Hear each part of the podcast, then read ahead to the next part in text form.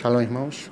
Aqui é o Rabino Marcos Barreto. A porção da palavra de Deus hoje para a sua vida, ela se encontra no livro de Romanos, capítulo de número 5, e o versículo de número 12, onde está escrito: Pelo que, como por um homem entrou o pecado no mundo, e pelo pecado a morte, assim também a morte passou a todos os homens. Por isso, que todos pecaram.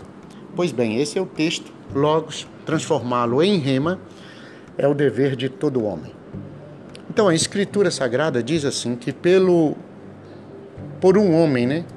Como que por um homem entrou o pecado no mundo. Então Adão, Adão, não é? O primeiro homem, ele introduz o pecado. O pecado estava do lado de fora, ele entronizou ele, né? passou o pecado do lado de fora para o lado de dentro. E esse pecado se tornou parte da vida dele, da vida do primeiro homem, não é? E esse homem, ele, uma vez que ele introduziu o pecado dentro dele, toda semente que ele produzir a partir dali, a partir desse momento, será uma semente pecaminosa, será uma semente de pecado. Então, o texto sagrado diz: e pelo pecado a morte. Então, toda alma que pecar, qual o fruto do pecado? A morte. Qual o fruto que o pecado produz? A morte. Não importa o pecado que seja, ele vai produzir a morte. O resultado dele é a morte. Por isso está escrito que o salário do pecado ou seja, o pagamento, né? Aquilo que paga pelo pecado é o que? A morte. Então, o texto diz: por um homem entrou o pecado, a morte, né? Aí, assim também a morte passou para todos os homens. A morte passou a ser parte da vida dos homens. A morte foi introduzida não pelo Criador na vida humana, mas foi introduzida pelo próprio homem. Né? O homem introduziu essa morte. Ele foi induzido a pecar, ele peca, e por causa do pecado, o salário, o pagamento é a morte.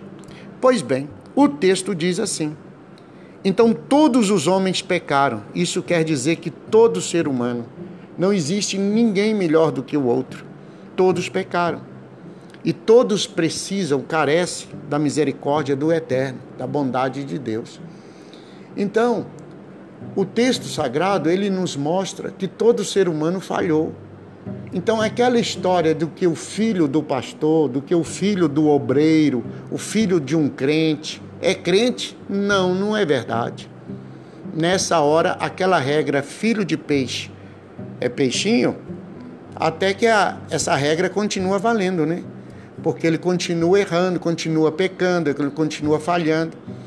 Por isso que o filho, o filho de um crente, de um cristão, o filho de um judeu, o filho de uma pessoa que está vivendo ou tentando viver o evangelho, o filho dele tem que crescer, amadurecer e converter, mudar de vida, ser transformado, ser liberto, ser curado. Então, mesmo filho de um líder da Escritura, esse líder precisa ter a consciência de levar os seus filhos aos pés do Criador para que ele possa mudar de vida. Caso contrário, eles, esse filho será só um religioso.